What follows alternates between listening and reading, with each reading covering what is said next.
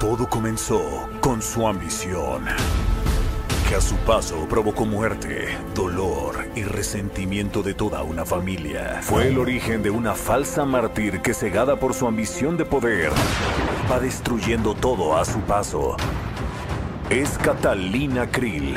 Amigos de Buenos Días América de costa a costa, anoche estrenamos a través de nuestras pantallas de Univisión Cuna de Lobos y para mí no hay otro placer más grande que recibir a su gran protagonista de esta serie que ya ustedes tuvieron la oportunidad de ver adelanto anoche. Sí, señor, un capítulo increíble. Paz Vega, gracias por estar con nosotros, esta española que brota su profesionalidad cada vez que entra por las puertas de nuestra cabina. ¿Cómo estás? Bienvenida a nuestro show. Gracias, la verdad que feliz y encantada de estar aquí charlando contigo. ¿Satisfecha con el resultado de anoche? Sí, sí. Es que, es que bueno, es que siento que, hemos hecho un, trabajo increíble. Hay un nivel de producción, hay mm, un nivel actoral, la propia historia, la factura final es maravillosa. Digamos que yo pienso que es un poco un paso más en el mundo de las telenovelas y de la televisión en abierto. Así que estoy feliz con el resultado y que la gente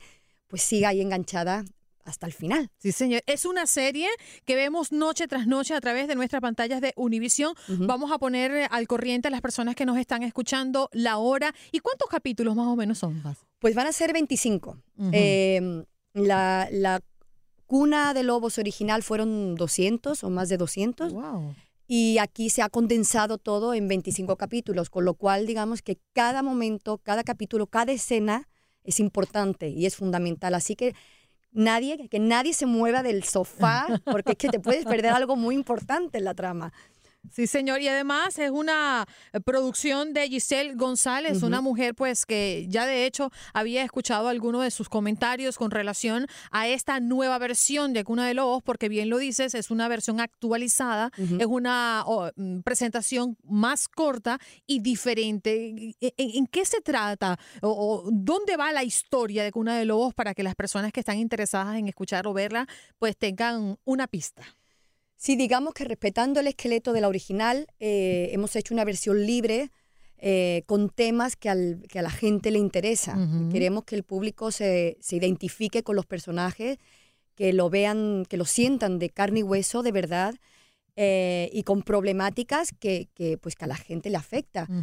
Em, además, luego tiene una factura, la producción de esta serie es maravillosa, el equipo de producción, el equipo técnico es increíble y el equipo actoral, o sea, creo que eh, en ese sentido es, eh, es una serie que siempre buscó la excelencia. Y ahí la factura final es una, es una factura, yo diría, cinematográfica, que quiere competir con las grandes series que se están haciendo ahora, en, por ejemplo, en las plataformas digitales.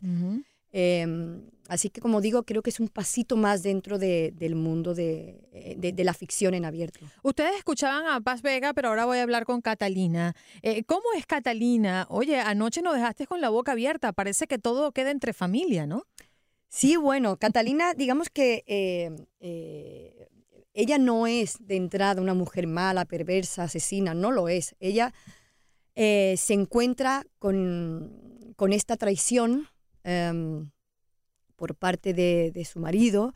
Es verdad que ella también eh, propicia que esto pase. Bueno, yo digo por si la gente, no, espero que todo el mundo haya visto esto, porque si no, esto es un spoiler increíble. Pero claro, ella tiene un amante que es su cuñado, que es el hermano de su marido, y claro, cuando el marido se entera, Carlos Lario se entera, pues la, la deshereda. Y eso para ella es la gran traición. Eh, se encuentra con este momento en el que se le presenta mm, eh, la muerte de, su marido de una manera fácil y es la primera vez que mata.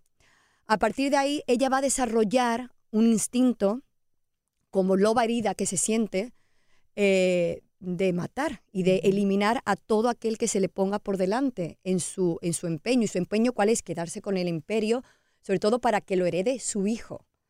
Entonces, todo lo hace por amor. En ese sentido también hay algo que la ennoblece, ¿no? No es un personaje que sea, no es una villana, una caricatura, ni, una, ni, eh, de cartón piedra. Es una mujer eh, con sus contradicciones, con, pero también es una mujer empoderada y una mujer que la vas a ver brillar y luego vas a ver su parte más, más, más oscura, que es muy oscura. Uh, muy oscura. Y por eso que se llama La Cuna de Lobos. Ya entendí ahora. Con eso, además, con capítulo de anoche fue que entendí por qué se llamaba Cuna de Lobos. Muchísimas gracias por estar con nosotros, Paz, eh, y por mm, estar en Buenos Días América. Seguro muchas de nuestras personas que nos están escuchando en este momento de costa a costa vieron ese primer capítulo, pero la invitación abierta para que sigan observándola. Pues yo lo único que digo que nos den la oportunidad, que la gente pueda disfrutar de esta historia, que cada vez va a más y a más y a más. Y desde luego es, un, es una, una serie que no va a dejar a nadie indiferente. Así que nos vemos de nuevo esta noche a las 9. A las 9. A las 9 de la noche, 8 Centro Cuna de Lobos a través de Univisión. No se la pierdan. Aquí escuchábamos a Paz Vega y también pues su personaje, Catalina. Cuna de Lobos. La casta es lo primero.